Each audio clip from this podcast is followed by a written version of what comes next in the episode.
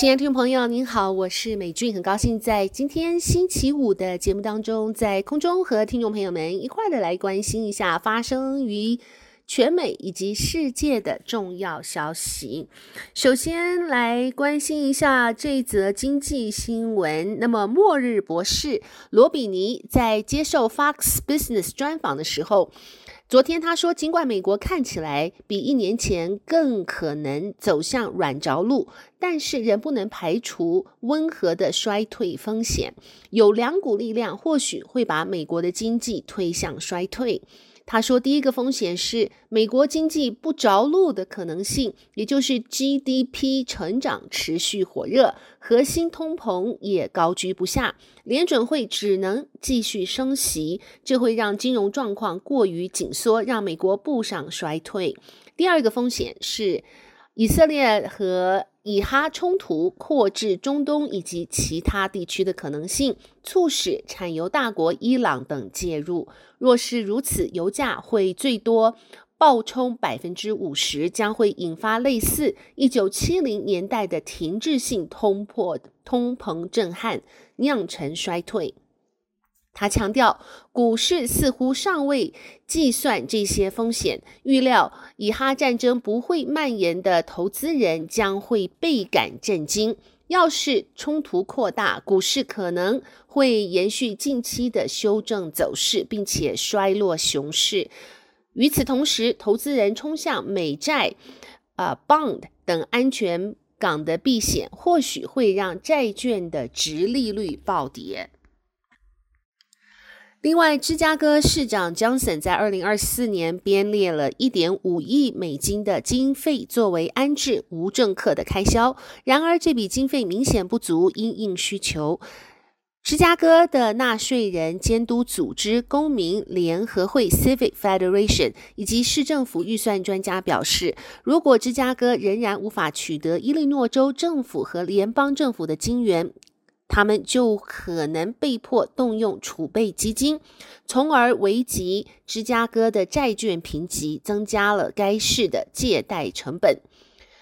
公联会为芝加哥历史最久、最受尊重的纳税人监督组织之一，对该组织芝加哥不久前提出的年对年度预算进行审查后，表示对 Johnson 的支持计划是忧喜参半。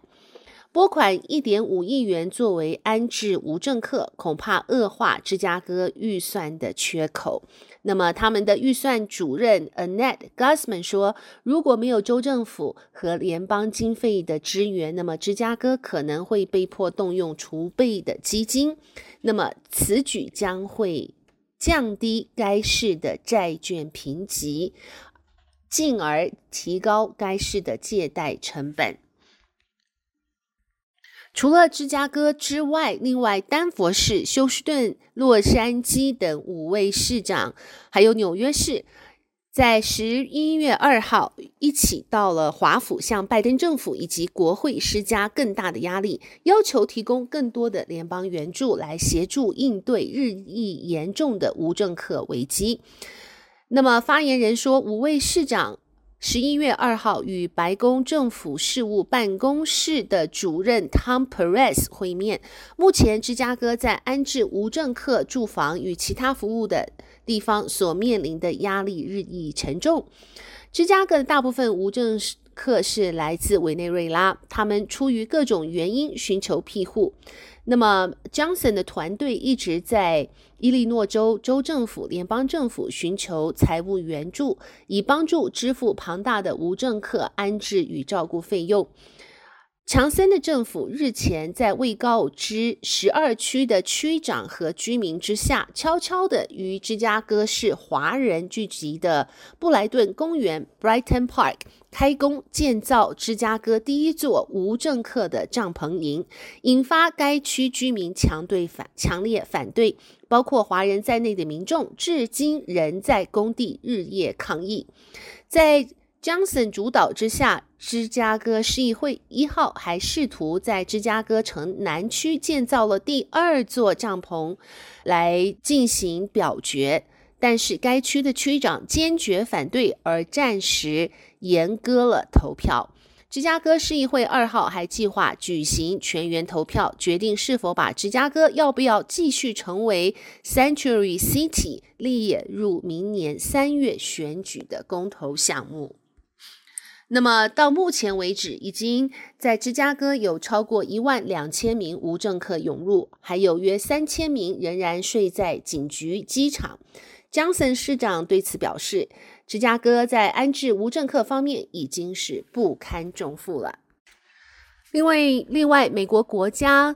的呃，美国国会众议院星期四通过向以色列提供一百四十三亿美元的援助计划，这代表美国对以色列哈马斯战争的强有力的回应，也是新任议长 Mike Johnson 的立法小胜利。周四，众议院按照两百二十六票对一百九十六票，遵循党派路线通过了对以色列的援助计划。共和党基本上投下赞成票，还有十二名民主党加入了共和党，但是大部分民主党仍然投下反对票。这个援助计划。只保留了拜登政府对以色列的援助款要求，没有考虑拜登提出的总额一千零六十亿美元，包括对乌克兰和台湾等的呃。一揽子援助，因为两党分别控制国会两院，以及拜登总统表示要否决该立法，使得这一个援助计划通过的前景变得复杂。星期四通过的一揽子计划与常规不同，Johnson 要求减少给美国国税局一百四十三亿美元资金，用来给给付给以色列的援助费用。给国税局增加的资金是拜登标志性的立法胜利。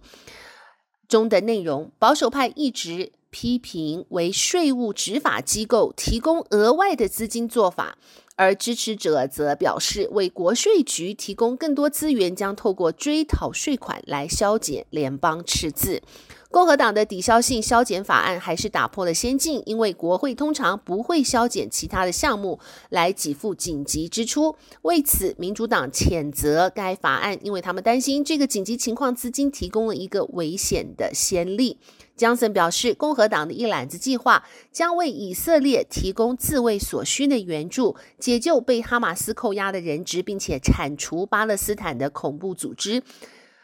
他否认将以色列援助与削减开支挂钩是政治游戏，坚称此举是为了回归财政的责任。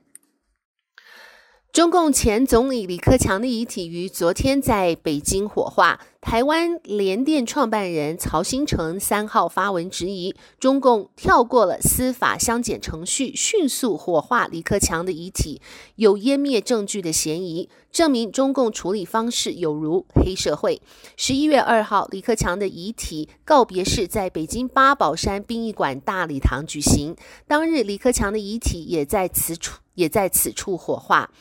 八宝山公墓附近，上百名民众站在路边，向路过的灵车喊话。大批警察和黑衣人在场监视民众的一举一动。期间，一名女子在附近街头遭到便衣捂着嘴强行带走。台湾联电创办人曹兴诚三日在脸书发文：正常国家若有人被怀疑是非自然死亡，规定都要经过司法相检，以厘清死因。那么他说，李克强的死因堪疑，海内外许多人都认为他是死于谋杀。结果，中共当局不经任何司法相检的程序，迅速将他的遗体火化，有草菅人命后湮灭证据之嫌。其去世和所谓抢救过程，不仅不准媒体采访，而且严格压制网上评论，更显得。诡异和心虚。李克强曾是中共第二号权力人物，曹新成认为，连第二号的人物死亡尚且被如此草率处理，证明中国政府绝非正常国家，事事处理方式有如黑社会。黑社会的特征就是无法无天，顺我者昌，逆我者亡，无视司法程序和人民的权利。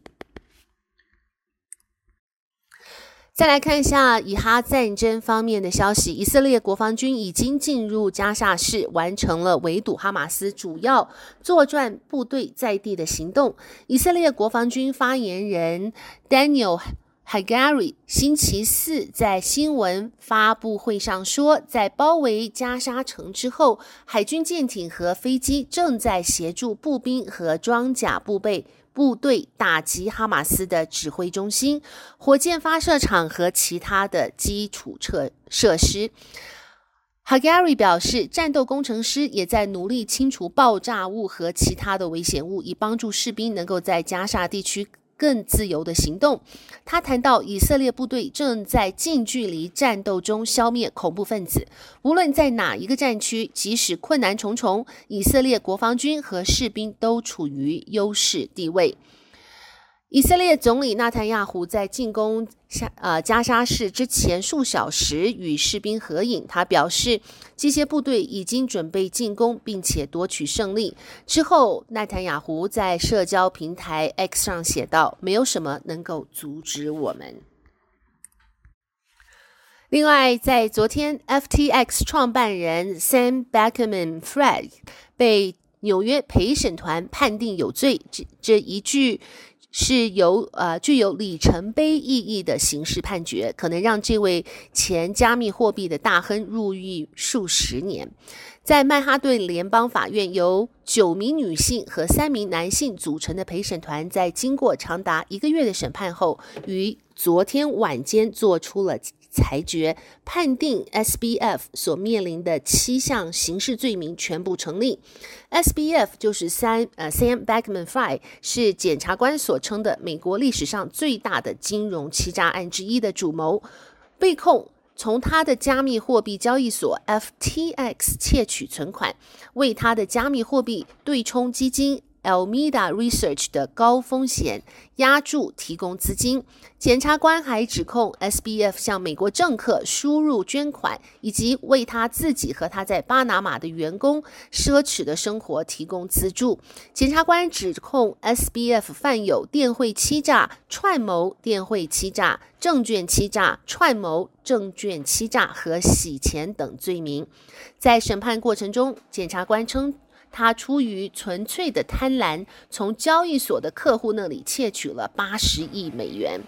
这一个判决是在 FTX 破产将近一年后所做出的决定。这家公司迅速崩溃，震惊了金融市场。那么，SBF 个人的财产估计是损失了两百六十亿美金。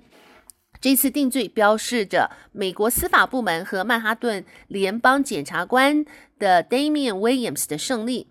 那么，Damian Williams 将根除金融市场的腐败作为他首要的任务之一。好的，亲爱的听众朋友，谢谢您收听美俊为您播报编编辑播报的美国以及世界重要新闻。在这边特别感谢呃《世界日报》以及大纪元所提供的资料。祝福您有一个愉快的星期五和 weekend。我们下周一同一时间再会，拜拜。